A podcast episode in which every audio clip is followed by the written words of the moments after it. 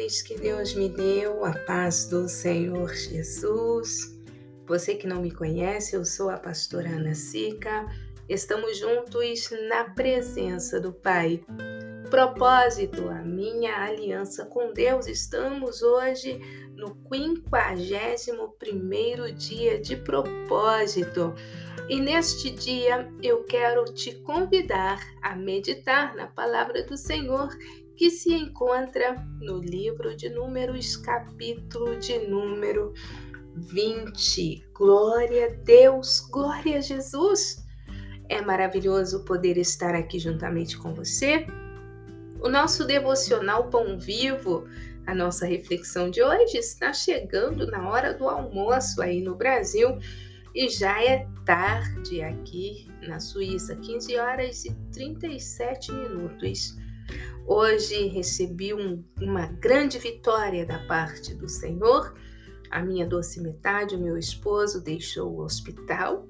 Estive com ele esta manhã resolvendo algumas questões em família.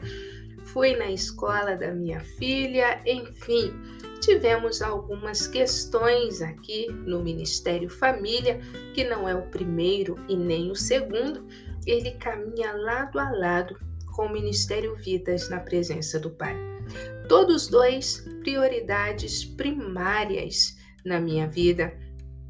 E eu creio no poder de Deus operando aqui e aí também. Amém? Então vamos lá. Na palavra do Senhor, já disse a você que eu estou alegre, estou em paz.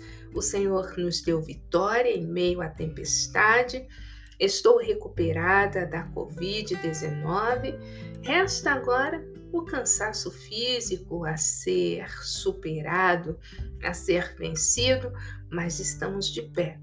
Quero agradecer as orações de todas vocês que deixaram as orações no meu privado, em especial a minha amada família ali em Uberlândia, no Brasil e também a minha querida, amada equipe de intercessão, a Isabelinhas, meu Deus, que presente do Senhor em minha vida. Muito obrigada, porque as orações de vocês fizeram e fazem toda a diferença. E mesmo você que não faz parte da equipe, mas deixou a sua mensagem de carinho, a sua oração, eu te agradeço. Amém? E mesmo você que não deixou mensagens, mas eu sei, esteve orando, que o Senhor te retribua abundantemente em o nome de Jesus. Amém? Uh, a tempestade passou. Podemos respirar. Agora é colocar as coisas no lugar. É interessante porque o Senhor muito tem ministrado ao meu coração acerca das tempestades da vida, porque elas são inevitáveis.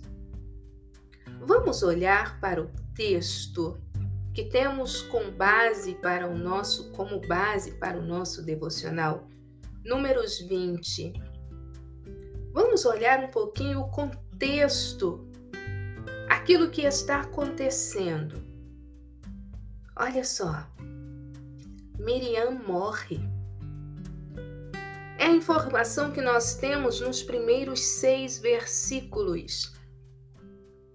Miriam morre, não tem água, o povo murmura, Moisés perde a cabeça, desobedece a Deus. Nós vamos ver que Moisés busca atravessar pelo meio do Edom, mas recebe uma resposta negativa. Ele recebe uma negativa e que frustrante é quando você vai em paz, você quer fazer a coisa certa e alguém faz de tudo para dificultar a tua vida. É. E depois, para terminar, a morte de Arão. Olha que situação! O capítulo 20 começa com morte e termina com morte. Mas quem era Arão? Arão era a voz de Moisés. diante do povo quando ele não conseguia falar. Ele tinha eloquência, mas ele não tinha o caráter firme do seu irmão Moisés. Tanto que quando Moisés subiu para o Monte Sinai para adorar a Deus, Arão ele construiu o bezerro de ouro porque o povo o pressionou. Nós vemos que Miriam, exatamente como Arão, não se posicionava da forma correta diante do líder da nação que era Moisés naqueles dias. O invejaram, falaram contra ele por causa da sua esposa, se não me falha a memória, no capítulo de número 12. Acabamos de falar sobre isso. E nós vemos aqui que neste contexto em que Moisés está se esforçando para fazer com que a nação venha entrar na terra prometida. Acontecem algumas situações as quais nós podemos tranquilamente olhar para as nossas vidas no dia de hoje e ver a realidade. A realidade daquilo que vivemos hoje não é tão diferente da realidade dos nossos irmãos no passado. Nós admiramos as vitórias de Moisés, mas e quanto às suas batalhas? Quanto às suas derrotas? Sim, ele não venceu sempre. Ele venceu quase sempre, mas teve momentos que ele não venceu. Ele não conseguiu vencer a ira, o orgulho ferido, ele não conseguiu vencer a si mesmo. E aqui no capítulo 20 nós vemos ele desobedecendo a Deus. Se quando estavam ali no deserto, Deus, che Deus chega para Moisés e diz: fere a, a, a rocha para que o povo possa beber água. Ele feriu porque Deus mandou, mas aqui no capítulo 20, Deus está dizendo para que ele fale a rocha. Deus está dizendo para que Moisés fale a rocha. Não é para gritar, não é para bater, não é para chutar, é para falar. Não é porque a ordem anterior de Deus foi para bater que a ordem sucessiva vai ser a mesma. Não é porque a rocha é inanimada que pode levar pancada. Muitas pessoas, ainda que tenham o coração endurecido, o Senhor pode fazer jorrar água daquela pessoa que parece uma rocha. O Senhor, Ele trata conosco neste tempo. O Senhor fala conosco neste tempo. É preciso fazer morrer a carne. É preciso fazer morrer o ego. É preciso fazer morrer as contendas para que tenhamos vitória. Nós vemos que o versículo de número 2 do capítulo 20 vai dizer: E não havia água para a congregação, então se congregaram contra Moisés e contra Arão. E o povo contendeu com Moisés e falaram, dizendo: Antes tivéssemos expirado quando expiraram nossos irmãos perante o Senhor. Eu não quero morrer perante o Senhor. Eu desejo viver na presença do Senhor. Isto eu aprendo com os murmuradores. Senhor, quebra o meu eu. Na realidade, não quero ser quebrada, mas se necessário for, faze o Senhor, contanto que eu não venha perecer. Nós precisamos entender que esta palavra ela é viva e ela está aqui por uma razão. Se tivermos que nos congregarmos diante da liderança da igreja, que seja para buscar conselho ou para orar e não para oprimi-los. Muitas das vezes nós, enquanto ovelhas, somos opressores da liderança. Se nós colaborássemos com a liderança que o Senhor constituiu sobre nós, a igreja seria mais saudável. Enquanto ovelhas, nós precisamos entender que as necessidades dos nossos pastores também são relevantes. Não podemos continuar oprimindo pastores, como se eles não tivessem sentimento, como se eles não tivessem emoções, como se eles não tivessem necessidades. Porque quando os oprimimos, humanamente falando, por mais que não queiramos, se Moisés perdeu a cabeça e pecou, quantos pastores tirando a própria vida por causa da opressão de ovelhas, por causa do sentimento de incapacidade. Nós vemos que no versículo de número 8 a seguir, Deus vai dizer a Moisés: Olha, Moisés, o povo está murmurando eu estou vendo o que o povo está fazendo. Miriam já descansa. Miriam morreu. Tem gente que coloca Miriam no, no inferno. Eu não sei para onde ela foi. Eu sei para onde eu estou caminhando. Sabe o Senhor. Tem umas pessoas que são tão crentes que elas sabem o destino de todo mundo. Só o delas que são incerto, que é incerto. Versículo 8 vai dizer: Toma a vara e ajunta a congregação, tu e Arão, teu irmão.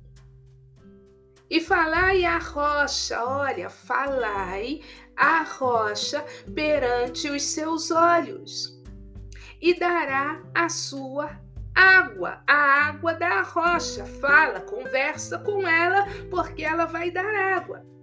Assim lhes tirarás água da rocha e darás a beber à congregação e a seus animais. Então Moisés o que fez? Ele tomou a vara de diante do Senhor, como Deus lhe havia ordenado. Reuniu a congregação diante da rocha e falou ao povo, chamando-os de rebelde e ele disse: Olha só, a presunção. Porventura tiraremos água desta rocha para vós? O que, que Moisés fez? Levantou a mão e feriu a rocha. Quantas vezes? Duas vezes. E ali saiu muita água.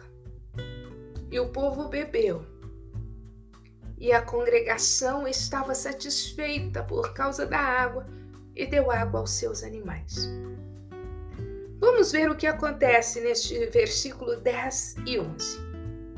Nós entendemos que Deus falou, Deus deu uma ordem a Moisés no versículo de número 8.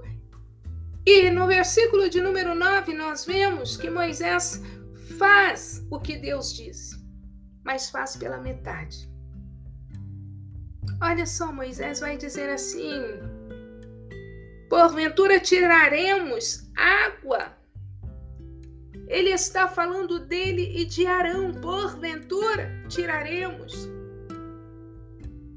Quem diz porventura coloca uma margem de dúvida. Porventura tiraremos nós. O que, que vocês acham? Glória a Deus, glória a Jesus. Ele está colocando, aleluia, glória a Jesus, a si mesmo diante do povo como aquele que traz a solução para o problema do momento.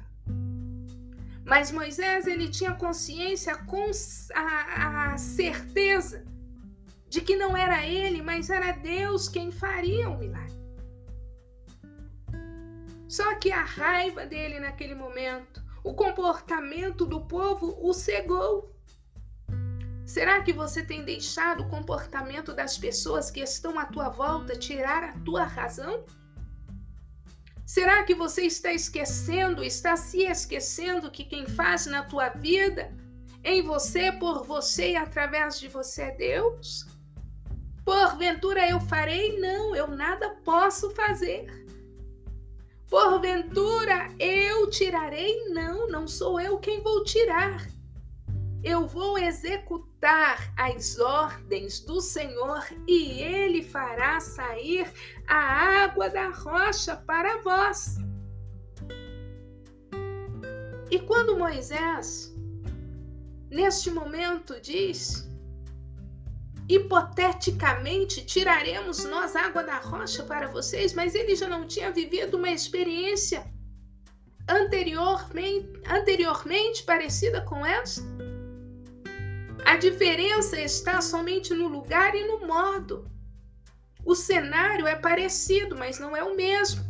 Tempos diferentes, atitudes diferentes, ordens diferentes. Ainda que o resultado que se deseja alcançar seja o mesmo, ou seja, parecido. Nós vemos que Moisés levantou a mão e feriu a rocha duas vezes, mas volte no versículo de número 8, o Senhor está dizendo: Falai a rocha perante os olhos da congregação. Será que eu tenho falado quando Deus manda falar e batido quando Deus manda bater? Não é porque, volto a repetir, não é porque Deus deu uma ordem anteriormente que a ordem será sempre a mesma. Precisamos parar de escutar a Deus e ouvi-lo de verdade para que haja compreensão em nossos corações. Ainda que Moisés tenha desobedecido a Deus, Deus havia dito a Moisés que daria água no versículo de número 8, o Senhor está dizendo: lhes tirarás água da rocha e darás de beber à congregação e aos seus animais. Deus deu a palavra dele. E mesmo diante da desobediência de Moisés, Deus ele sustentou a sua palavra, porque não é homem que minta e nem filho do homem para que se arrependa. Nós vemos que no versículo de número 12, o Senhor vai falar com Moisés e com Arão, repreendendo-os pelo que aconteceu no versículo de número 10. Vocês não creram em mim, no que eu disse. Vocês não me santificaram diante do povo, vocês colocaram em dúvida. Vocês me desonraram vocês estão aqui para ser exemplo, mas vocês deram exemplo de rebeldia, de desobediência. E aí veio a sentença. Sabe a terra prometida, Moisés? Você veio até aqui, mas você não vai pisar lá. Sabe a terra prometida, Arão? Você veio até aqui, você não vai pisar lá.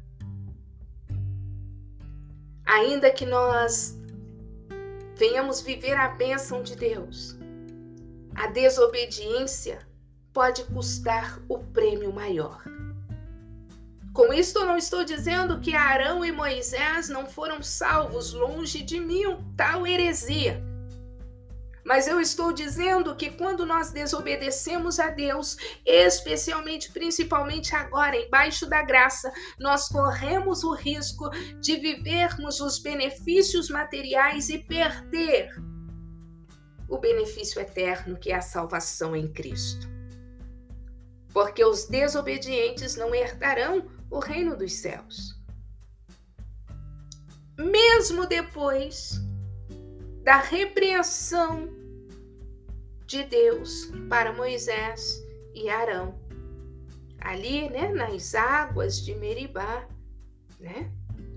lugar da contenda, o Senhor continuou dando ordem a Moisés e ele continuou obedecendo. Muitas das vezes nós tropeçamos e até caímos e paramos, porque não acreditamos no perdão, na misericórdia, na benevolência de Deus. Por quê? Porque não relacionamos com Ele suficientemente para entendermos que Ele é amor e é justiça também. Que as suas misericórdias se renovam a cada amanhecer. A partir do versículo 14 até o versículo de número 21, Moisés nos dá um ensinamento extraordinário. Moisés vai, no versículo 21, vai dizer assim: olha. Assim recusou Edom deixar passar a Israel pelo seu termo, pelo que Israel se desviou dele. Moisés tentou negociar, argumentou com o rei de Edom. Né? Ele queria passar pelo meio das suas terras, justamente para não causar dano nas suas vinhas, nos seus campos.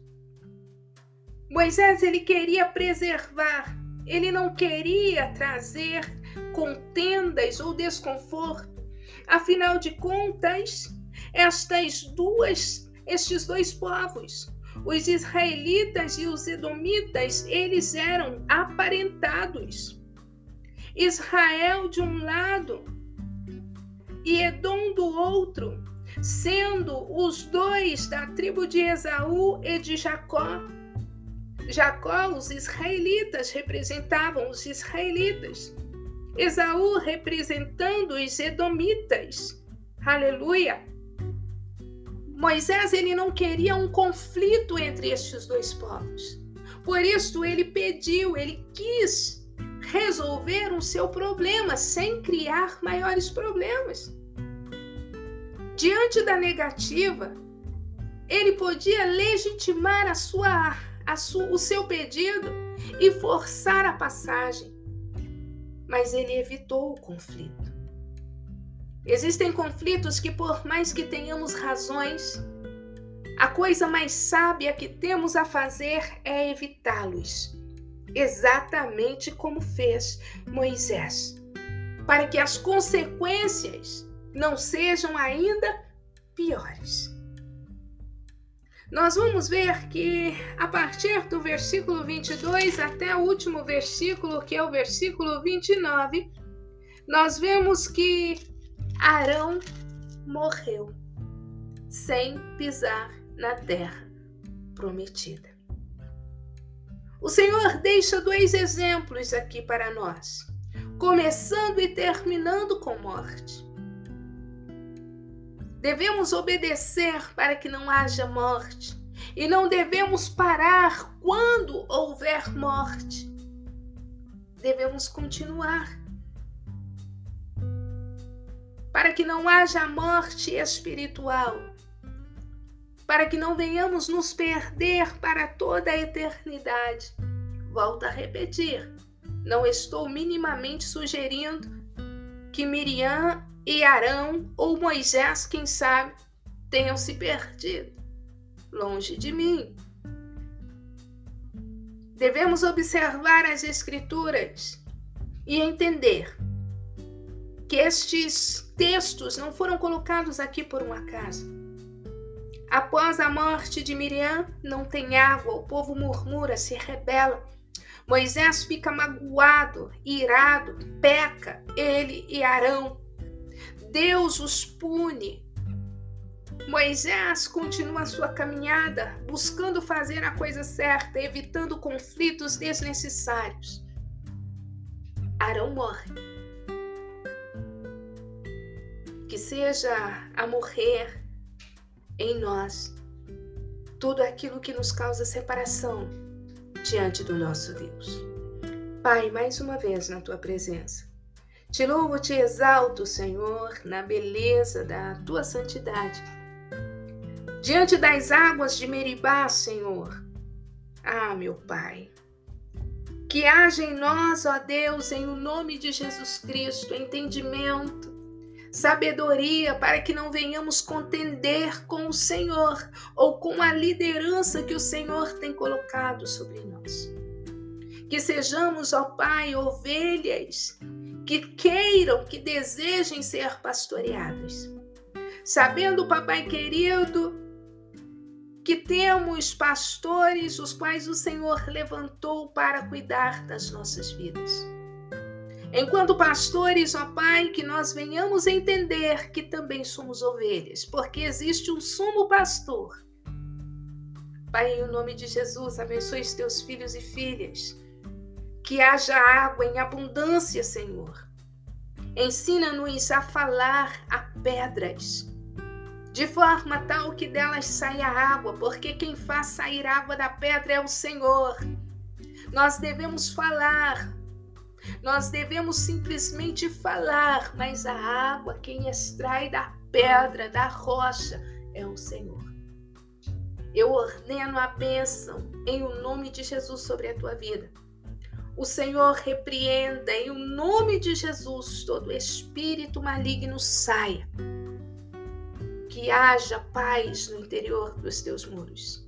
Que haja cura, libertação, salvação e transformação em nome de Jesus Cristo, eu dou ordem agora que todo mal deixe esta mente este corpo, que haja vida e vida em abundância, em o nome de Jesus. Amém? Que o Senhor te abençoe e te guarde, e até logo mais, permitindo-nos o Senhor.